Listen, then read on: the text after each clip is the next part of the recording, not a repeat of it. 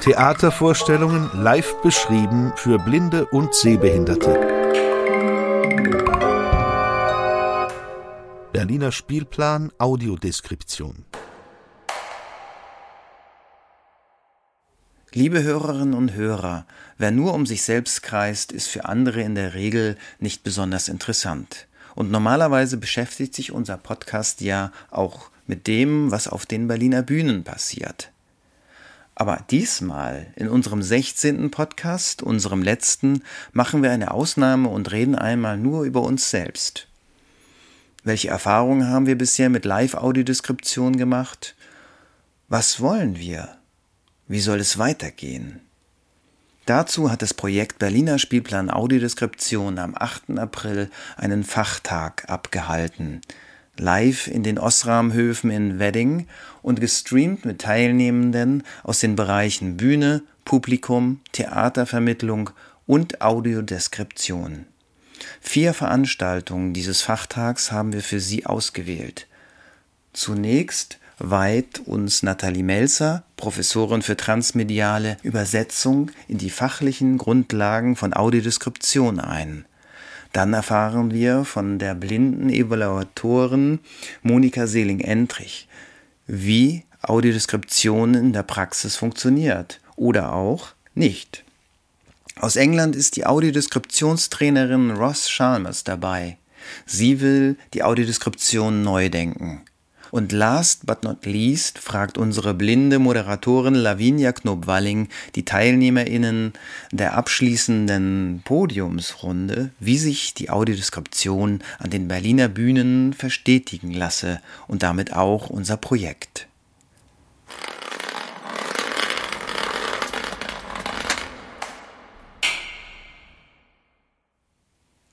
Audiodeskription muss immer wieder neu aufs Neue den Praxistest bestehen, in der Prüfredaktion und im Austausch mit den NutzerInnen.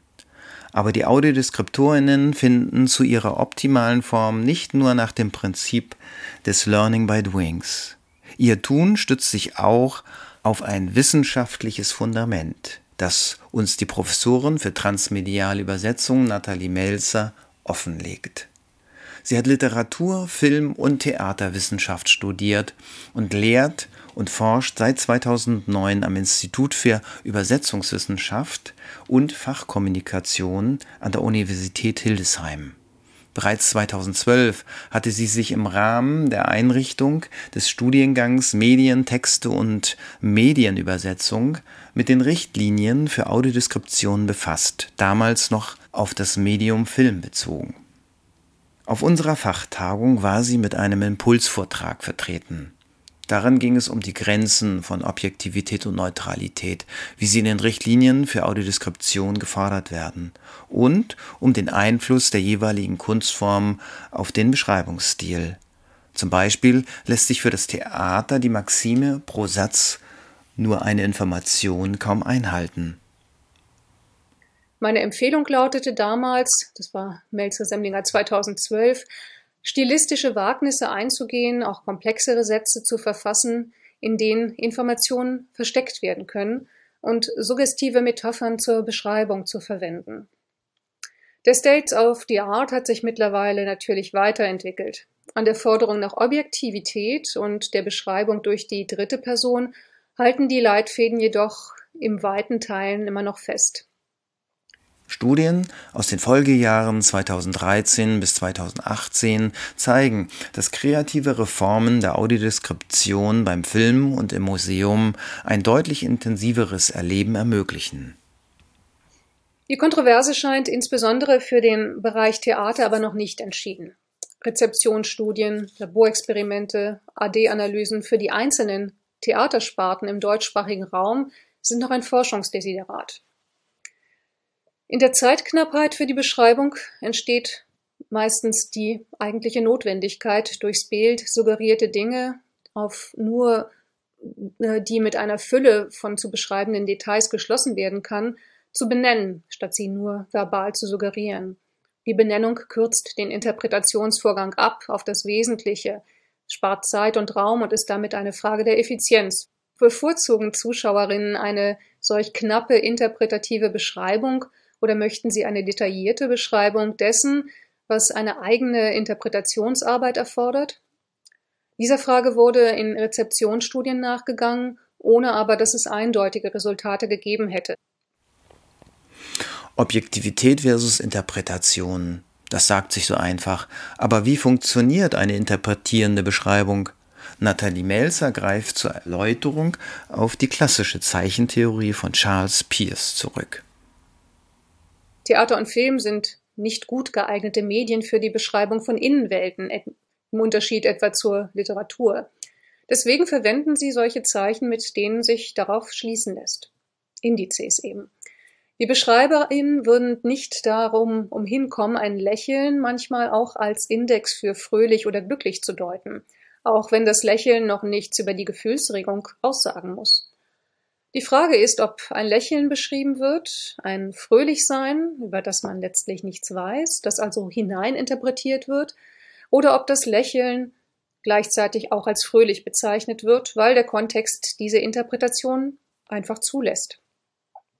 Wenn man es nicht aus dem Kontext direkt erschließen kann, wird man geneigt sein, ein Lächeln als fröhlich, als kalt, als gekünstelt, als zynisch zu beschreiben, aber vielleicht nur, weil man nicht in der Lage war, genau zu sagen, woran man das erkannt hat. An einer hochgezogenen Augenbraue oder an einem begleitenden Tonfall oder an einem anderen Index. Für die BeschreiberInnen sind also ein feines Sensorium für solche Indizes nötig beim Beschreiben. Es kann aber auch einfach ein Zeitproblem sein, wenn diese Indizes nicht erwähnt und benannt wurden, dann wird vielleicht auf die interpretative Kurzformel zurückgegriffen. Kaltes Lächeln statt mit starrem Blick, eng stehenden Augenbrauen, kleinen Pupillen lächelt die Person. Natürlich verfügen die BeschreiberInnen über ein Vorwissen vom Stück, das in die Beschreibung einfließen kann. Doch viele bekannte Theaterstücke werden neu inszeniert oder es werden transmediale Stoffe gezeigt. Dann, so Nathalie Melzer, werde mit dem Vorwissen des Publikums gespielt. Hier stelle sich zum einen die Frage, was beim Publikum vorausgesetzt werden kann und soll. Und zum anderen könne das Vorwissen der Audiodeskriptorinnen sie zu einer bestimmten Interpretation verleiten, die von der Inszenierung selbst vielleicht gar nicht beabsichtigt war. Die Frage ist, wo BeschreiberInnen und blindes oder sehbehindertes Publikum sich treffen können. Wo wäre ein objektiver Standpunkt zwischen einer sehenden und einer nicht sehenden Welt überhaupt zu suchen? Wir berühren hier sicher philosophische Fragen, die nicht einfach und schnell zu beantworten sind, aber das Dilemma bleibt. Es gibt keinen dritten Ort zwischen einem Publikum mit und einem Publikum ohne Sinnesbehinderung und damit keinen neutralen Standpunkt, einen Standort, von dem aus sich Objektivität definieren ließe. Es lassen sich in einer Audiodeskription, so denke ich, nur ästhetische Erfahrungen und Deutungen von Erzählungen teilen.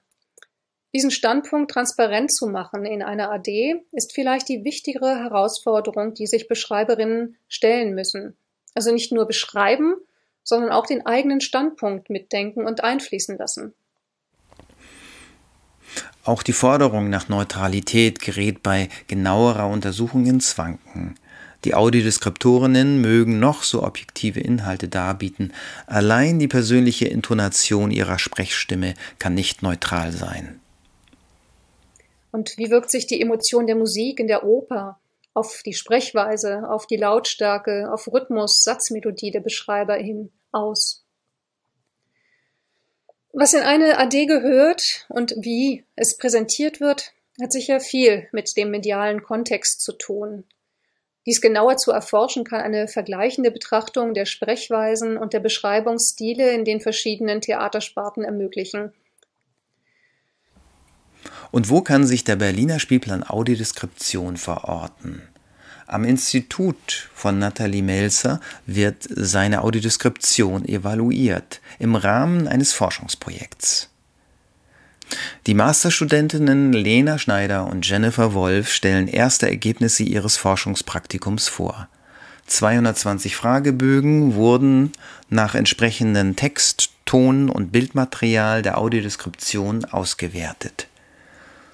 So wurde alles erfasst, was im Hinblick auf die Figuren, die Beschreibungen oder auch auf andere Aspekte wie Suggestion von imaginären Elementen im Theater und dem Zusammenspiel mit Audioeinführungen auffiel. Ja, also ein Aspekt, der besonders relevant ist, wir in diesem Projekt oder in diesem Praktikum, wir sind alle sehend. Ähm, und das heißt, jetzt so Feedback auch zu bekommen von äh, blinden Personen war natürlich sehr ja, sehr hilfreich für uns, ähm, gerade jetzt eben auch zu dem Thema äh, mit den imaginären Elementen, ähm, weil es da unter anderem jetzt auch dann geäußert wurde, dass manche Personen vielleicht, ich hatte in der Präsentation in unserem Vortrag gesagt, dass man häufig, wenn jetzt diese imaginären Dinge explizit benannt werden, also man beispielsweise von, in dem Beispiel von Max und Moritz war es eine imaginäre Papierwand, die auch als solche bezeichnet wurde, dass man dann sich vermutlich auch eine Papierwand vorstellt, weil es sehr schwer ist, sich etwas vorzustellen, was quasi gar nicht existiert. Und da wurde dann später angebracht, dass es sehr unterschiedlich ist, dass die Wahrnehmung da sehr unterschiedlich ist, dass es definitiv Leute gibt, denen das auch so geht wie mir, dass es aber auch viele, jetzt sicherlich auch äh, besonders geburtsblinde Personen gibt, die sich vielleicht weniger dann diesen Gegenstand vorstellen, sondern die ja, dieses Imaginäre ja, im Rahmen von Bewegung eher vorstellen oder so. Und das fand ich sehr, sehr interessant, weil das eben eine Perspektive ist, die, die ich persönlich zumindest so bisher noch nicht hatte. Die Evaluation in diesem Forschungsprojekt war zum Zeitpunkt der Präsentation auf unserer Fachtagung noch nicht restlos abgeschlossen. Der wissenschaftliche Diskurs zur Audiodeskription hingegen wird auch aufgrund von Evaluationen offen bleiben. Auch so kann sich Audiodeskription immer weiterentwickeln.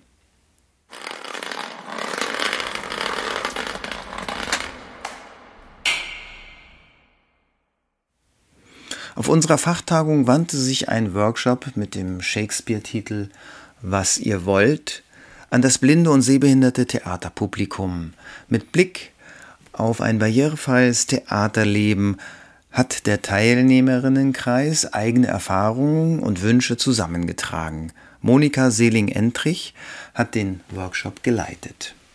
Sie ist Evaluatorin für Audiodeskription, Stammgast im Theaterclub vom Berliner Spielplan Audiodeskription, theaterbegeistert und sehbeeinträchtigt aber von Haus aus war sie in der Jugendhilfe tätig und gewohnt, auch eine politische Perspektive einzunehmen.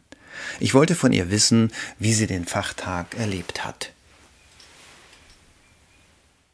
Ja, also auch nochmal so ein, so ein bisschen globaleren Eindruck zu bekommen. Klar, im Theaterforum haben wir auch schon öfter darüber gesprochen, dass es zum einen in den anderen Bundesländern auch Thema ist oder vielleicht in anderen Ländern in Europa. Aber ich hatte ja in meinem Workshop eine aus, aus den Niederlanden mit dabei, die sehr anschaulich auch berichtet hat, wie in den Niederlanden sozusagen da das Thema Audiodeskription angegangen wurde, das hat mich nachhaltig beeindruckt. Also so, dass es nicht nur so ein kleines Feuerchen ist oder eine Kerze oder so sondern dass es schon ziemlich brennt. so und, und, und überall sozusagen da auch Interessierte sind und mit klugen Gedanken. Also das ist für mich so geblieben. Habe ich mich sehr gefreut. Und es war natürlich ja, total interessant für mich, weil ich mich damit noch nicht beschäftigt habe ging ja bisher nicht über das Private sozusagen hinaus bei mir, was das Thema Audiodeskription und Theater betraf. Was ihr wollt. In diesem Workshop geht es um erfüllte und unerfüllte Wünsche des blinden und sehbehinderten Theaterpublikums und damit auch um Möglichkeiten der Wunscherfüllung, sprich um Vorschläge und Forderungen an die Theater. Aber beginnen wir mit den guten Erfahrungen, denn an den Häusern hat sich schon einiges getan. Und so zählt Monika Seeling-Endrich die Aufführung von Don Quixote am Deutschen Theater Berlin zu ihren persönlichen Theater-Highlights der zwei vergangenen Spielzeiten. Das war für mich einfach rund. Die Tastführung, es war ja noch vor Corona, als ich die Vorstellung habe sehen können die Tastführung mit so viel Engagement dort am Deutschen Theater durchgeführt und das Theaterstück selber, die Audiodeskription. Also für mich war das so ein richtiger wunderschöner Theaterabend. Und ja, also auch die beiden Schauspieler mit Sicherheit auch, die beiden Hauptdarsteller, was die so für sich gesprochen haben. Also das war für mich doch schon ziemlich ein Highlight. Gleich folgen die Inszenierungen einer deutschen Oper. Also ich habe letztens die Zauberflöte gesehen, das hat mir auch sehr gut gefallen. Leider hat das mit der Tastführung nicht so, so gut geklappt, weil das nicht angekündigt war oder nicht gut angekündigt war, sodass nicht alle Zuschauer, unter anderem wir, davon nichts mitbekommen haben. Aber die Inszenierung selber fand ich auch sehr schön und auch die Audiodeskription hat mir gefallen.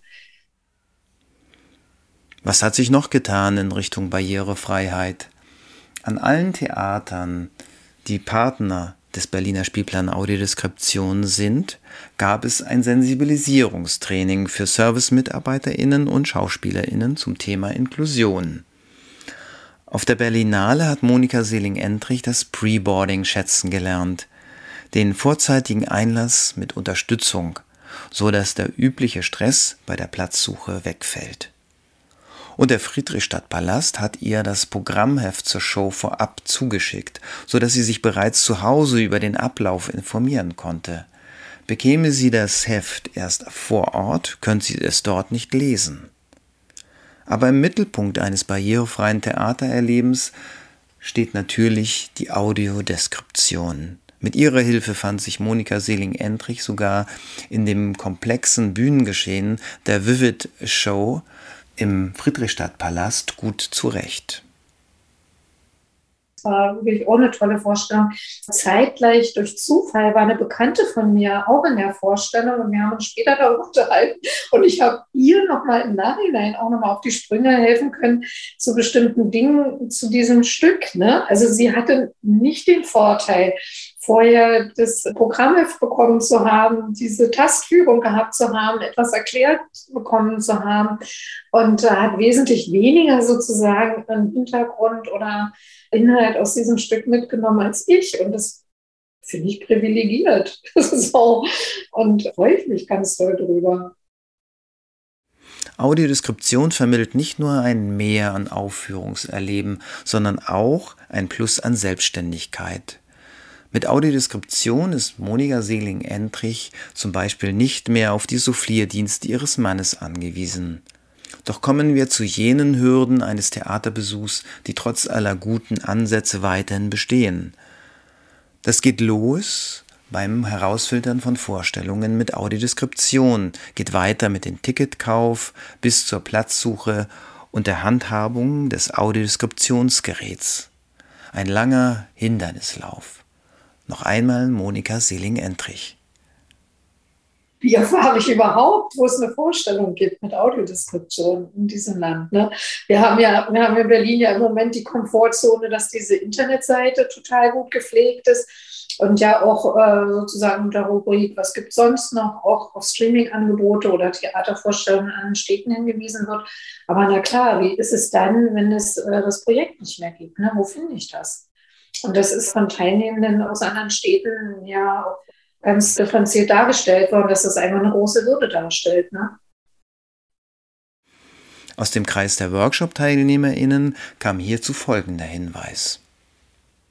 Ich frage mich in dem Zusammenhang natürlich auch, ob man auch, ne, wenn jetzt die Homepage Trailer hat, ob man die zum Beispiel auch standardmäßig mit audiodeskribiert, um direkt zu sagen, dieses Stück wird eine Audiodeskription kriegen und die äh, geht in die Richtung oder so.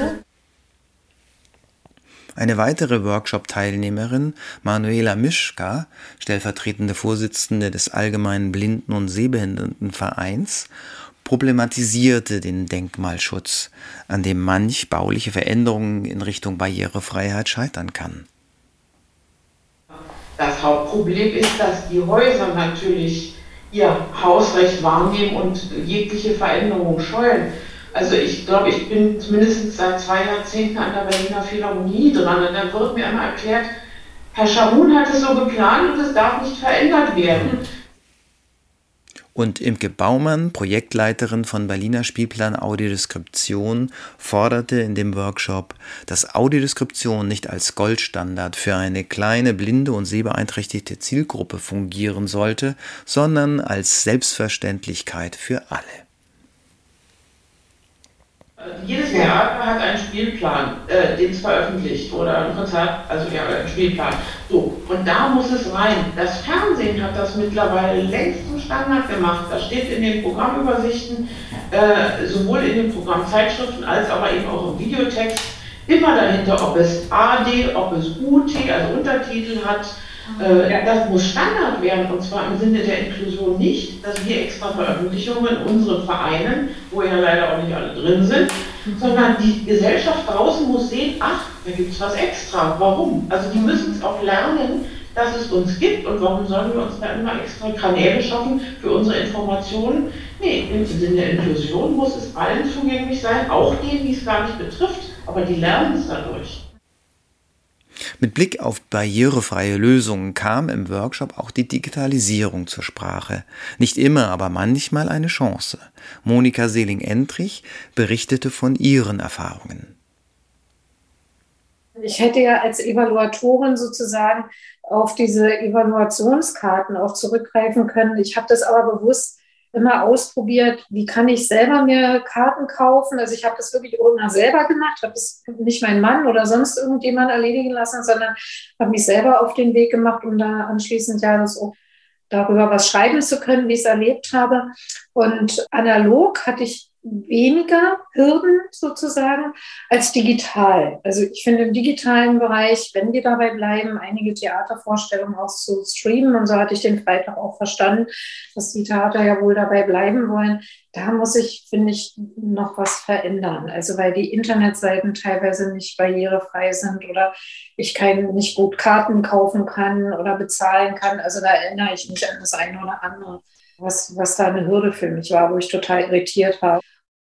Für beides, analoge und digitale Formate, plädierte auch eine Workshop-Teilnehmerin, die selbst Theaterschaffende ist. Für sie sind gestreamte Videos mit Audiodeskriptionen und Untertiteln für alle ein Gewinn, für immobile Menschen und für Theaterschaffende als Werkdokumentation.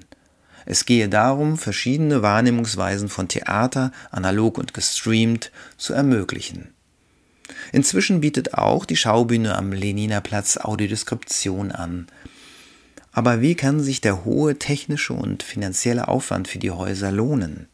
Hier gilt es, mehr Menschen mit Sehbeeinträchtigung zu erreichen und zu einem Theaterbesuch zu aktivieren. Dabei denkt Monika Seeling-Entrich vor allem an die jüngere Generation.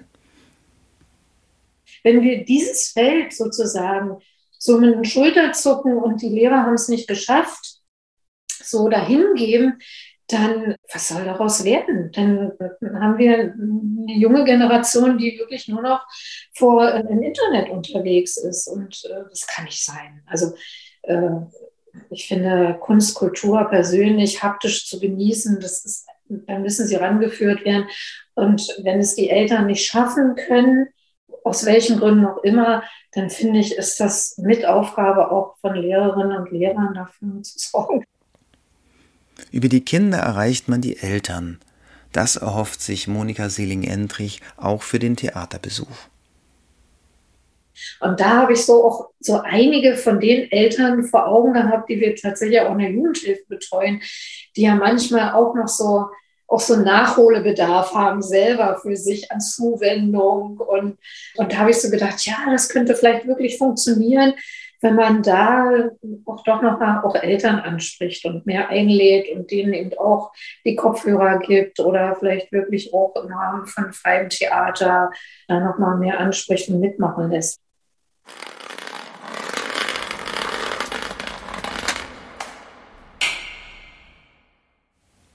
In Europa und weltweit Deskriptorinnen und welche Wege sie zur Audiodeskription einschlagen.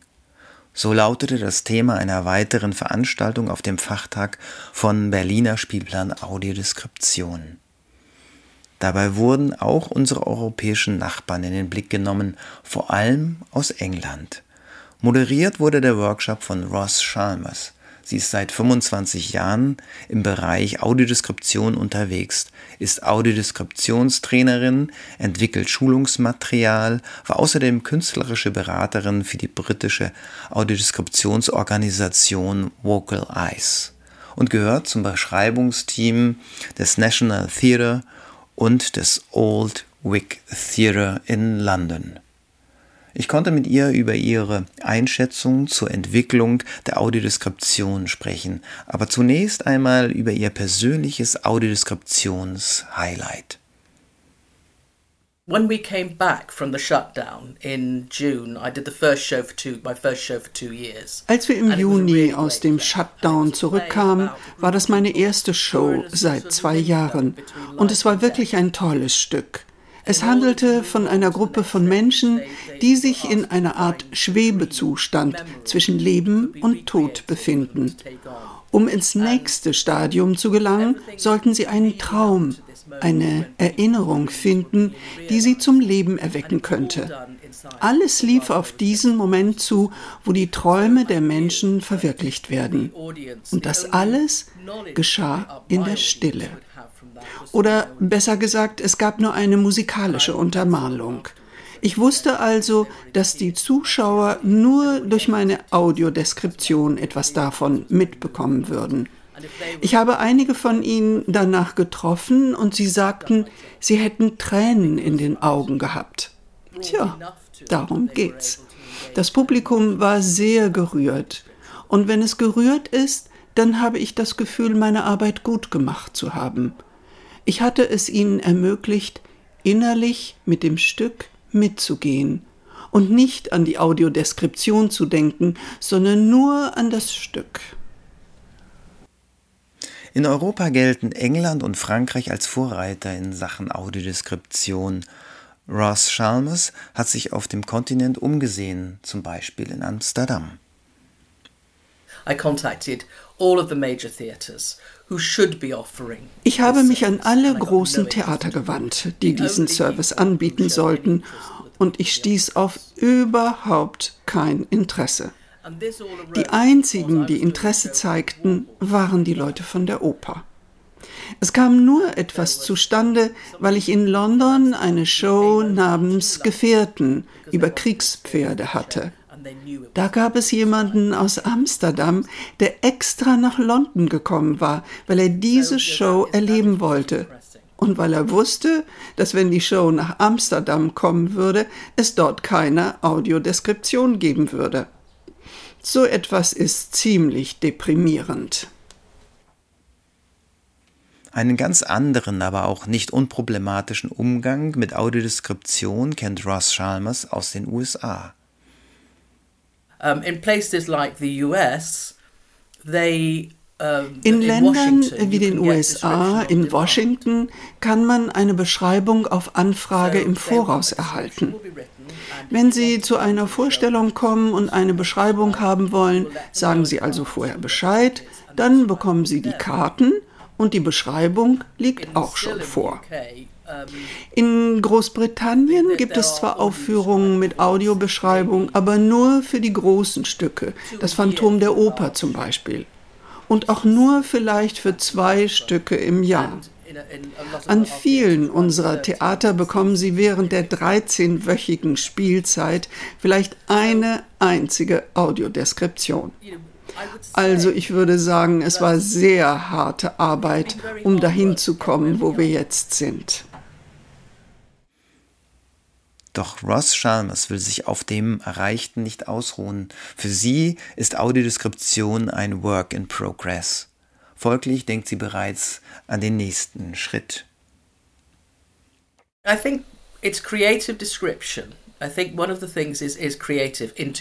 Ich denke, als nächstes geht es um kreative Beschreibung.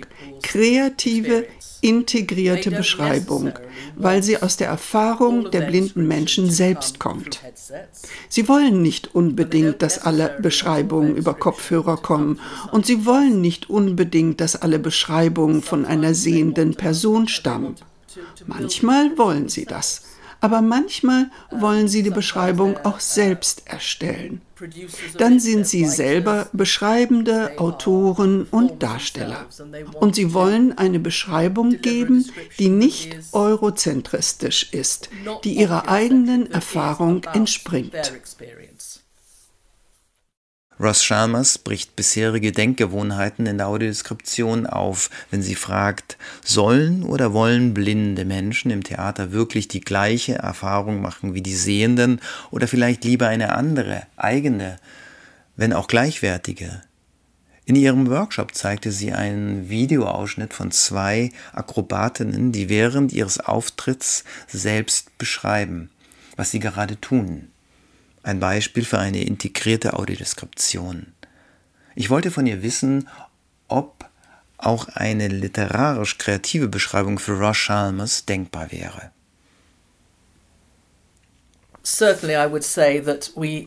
Natürlich müssen wir dazu bereit sein und nicht die Tür vor irgendetwas verschließen. Wir müssen Dinge herausfinden, erforschen, experimentieren und mit den ZuschauerInnen reden. Finden Sie heraus, was diese wollen. Bieten Sie ihnen Alternativen an. Vielleicht wünscht sich jemand eine bestimmte Art von Beschreibung, die mehr ins Storytelling geht. Oder vielleicht will jemand nur das absolute Minimum beschrieben haben. Wäre es nicht schön, wenn man zwischen beidem wählen könnte und es nicht eine Einheitsgröße für alle gäbe? Neue Möglichkeiten der Beschreibung ausloten. Ross Chalmers denkt dabei auch an Sounddesign. Kostüme zum Beispiel könnten eigene Geräusche machen, könnten klimpern und rascheln und wären dadurch erkennbar. Oder der Ton des Bodenbelags würde zu einem Element der Audiodeskription. Anhand spezieller Sounds ließe sich das ganze Bühnengeschehen akustisch erfahrbar machen.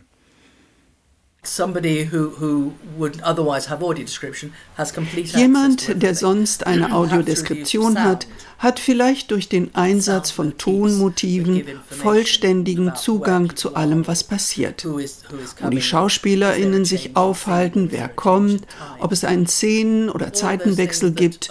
Über all diese Dinge, die den Menschen Hinweise geben können, müssen wir wirklich nachdenken. Eine Audiobeschreibung, wie Ross Chalmers sie anstrebt, würde von Anfang an zum kreativen Produktionsprozess eines Theaterstücks gehören und wäre damit selbst ein kreativer Akt. Autor, Regie, Tontechnik, Beleuchtung und Beschreibung, alle sind an der Produktion beteiligt. Das passiert beim Behindertentheater. Behinderte Menschen, die ihr eigenes Theater machen, erkennen das. Sie erkennen, dass sie alle mitnehmen müssen. Kommerzielles Theater und Mainstream-Theater hingegen kreieren, was sie kreieren. Sie setzen es dir vor und sagen, okay, mal sehen, was du damit machen kannst. Und als Audiodeskriptorin denken sie, ich hätte gern nicht erst von hier angefangen. Ich hätte es gern richtig beschrieben. Wie soll ich denn so etwas rüberbringen? Und dann überlegen Sie, soll ich mit Kommentaren arbeiten? Soll ich es in der Tastführung unterbringen? Was macht man da? Die Behindertenbühnen hingegen sind an vorderster Front dabei. Sie sind diejenigen, die die Sache vorantreiben werden. Für die herkömmliche Audiodeskription gilt die Maßgabe der Objektivität. Aber diese Objektivität, meint Ross Chalmers, gebe es nur im Kopf der oder des Beschreibenden und nicht automatisch auch in den Köpfen der beteiligten Künstlerinnen oder des Publikums. Deshalb braucht es als Kontrollinstanz eine zweite beschreibende Person und noch vor Erstellung der Audiodeskription müsse ein Stück akribisch recherchiert werden und es bräuchte intensive Gespräche mit den Verantwortlichen einer Aufführung quer durch alle Produktionsbereiche. Auf diese Weise will Ross Chalmers beidem gerecht werden, dem Wunsch nach kreativer, individualisierbarer Beschreibung und der Forderung nach Objektivität. Audiodeskription neu denken. So ihr Credo. Kreativ, objektiv, integrativ. Meine Aufgabe ist es, dafür zu sorgen, dass diese Menschen eine gleichwertige Erfahrung machen und dass sie hinterher beim Rausgehen über das Stück reden und nicht über die Audiodeskription.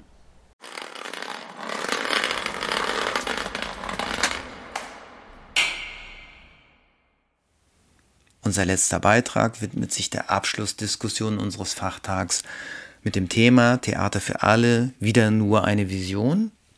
Dabei ging es um die Frage, wie sich Audiodeskription an den Berliner Bühnen etablieren lasse. Auf dem Podium diskutierten das Veranstaltungsteam und Theaterpartnerinnen sowie das auch im Livestream zugeschaltete Publikum. Moderatorin war Lavinia Knobwalling. Sie ist blinde Bloggerin auf theaterhören.de, Workshopleiterin und Storytellerin.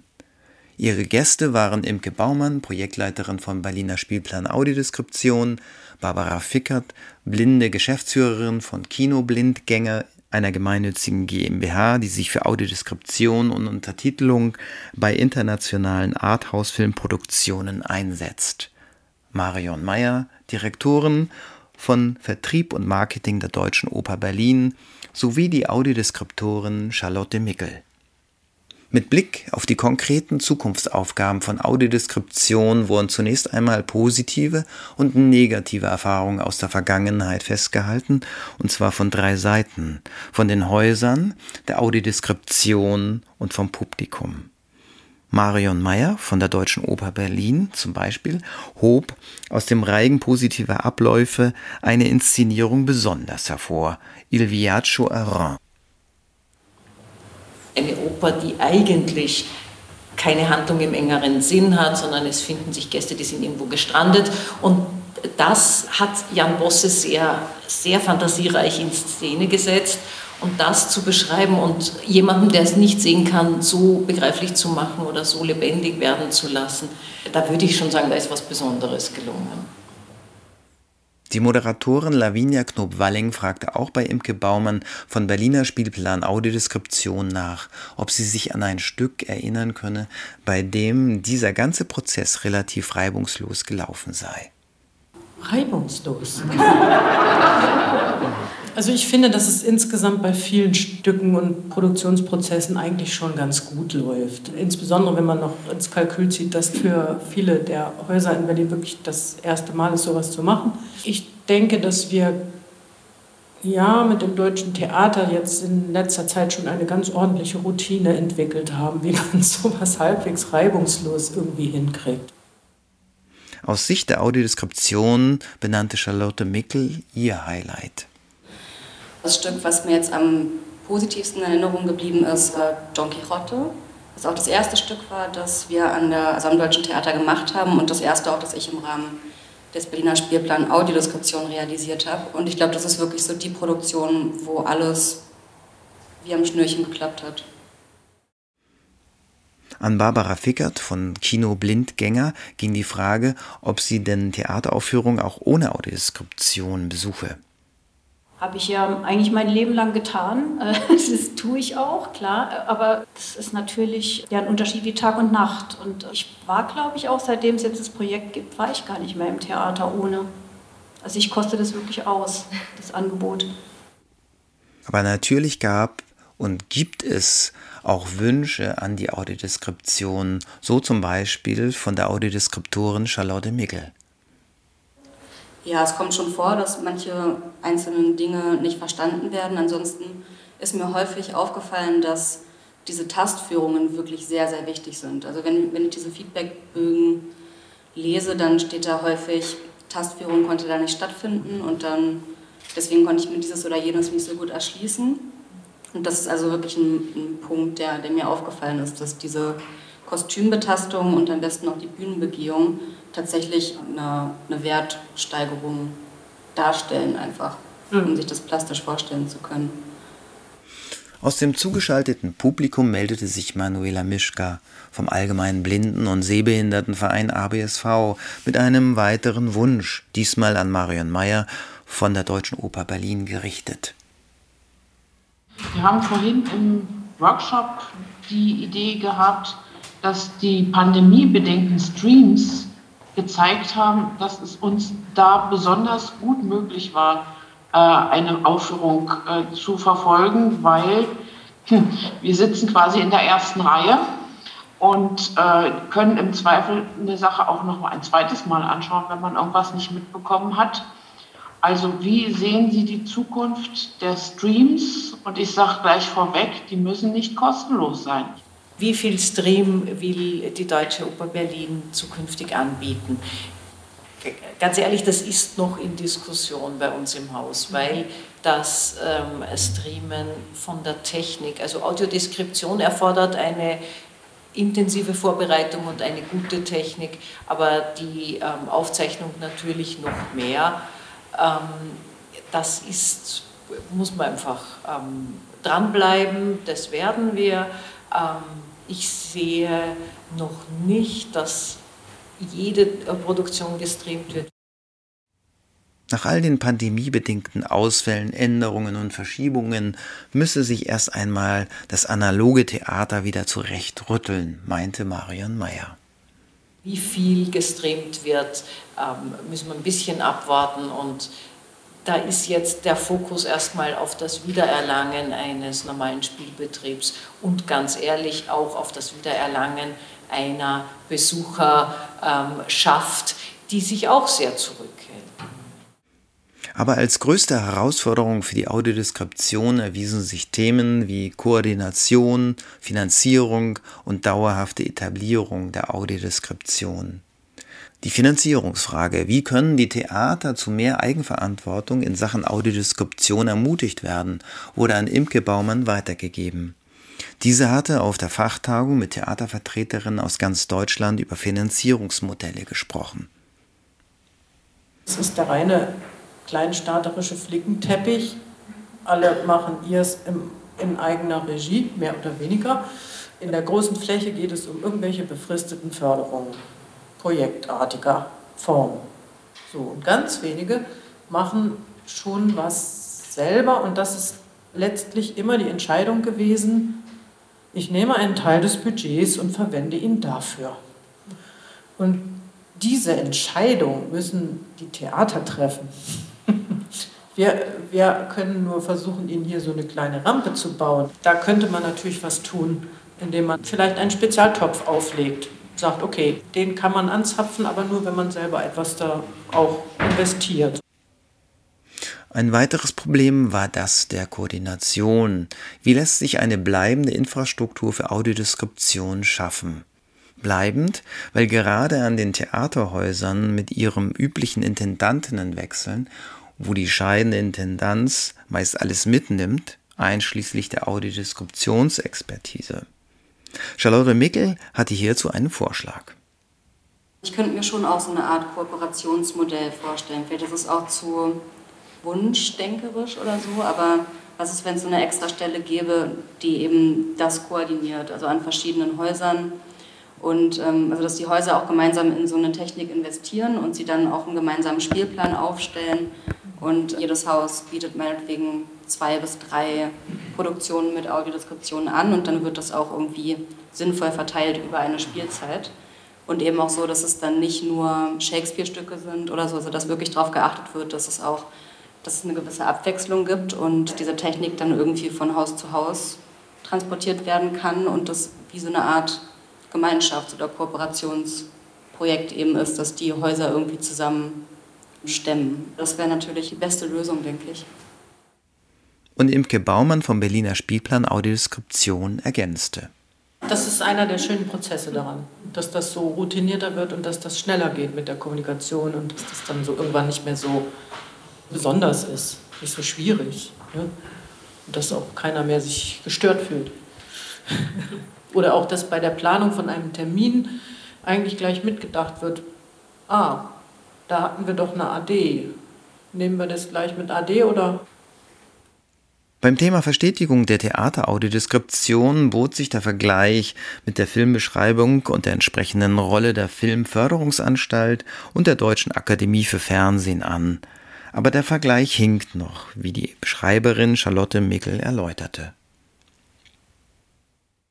Analog zur FFA oder zum DFFF oder so würde das ja schon funktionieren. Dann hieß es aber Subventionen seitens der Politik an die Bedingungen knüpfen, inklusiv zu sein. Das ist ja ein Weg, der bislang noch nicht eingeschlagen worden ist. Also ich glaube, noch ist der Kultursenat auf dem Pfad der Überzeugung und möchte, dass die Theater das eben von sich aus einführen und übernehmen, aber es gibt ja noch keine gesetzlichen Auflagen. Und das ist ja zwar ein Menschenrecht und das soll passieren und es ist eigentlich ein Muss, aber es passiert nicht und es gibt ja keine Konsequenzen für ein Haus, wenn es eben nicht barrierefrei ist. Und das ist natürlich ein bisschen die Frage, also wann wird sich das ändern oder müsste es nicht vielleicht dann doch irgendwie feste Richtlinien geben, um die sich eben auch kein Haus mehr herumdrücken kann.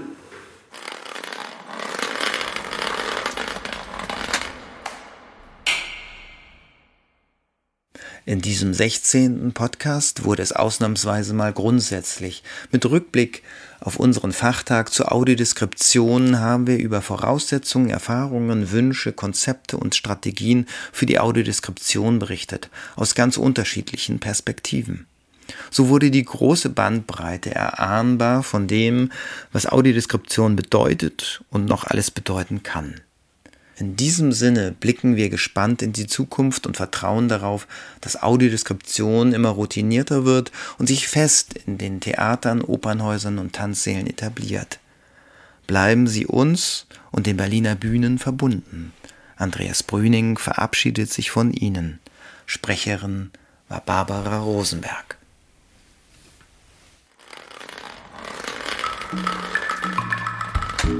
Theatervorstellungen live beschrieben für Blinde und Sehbehinderte.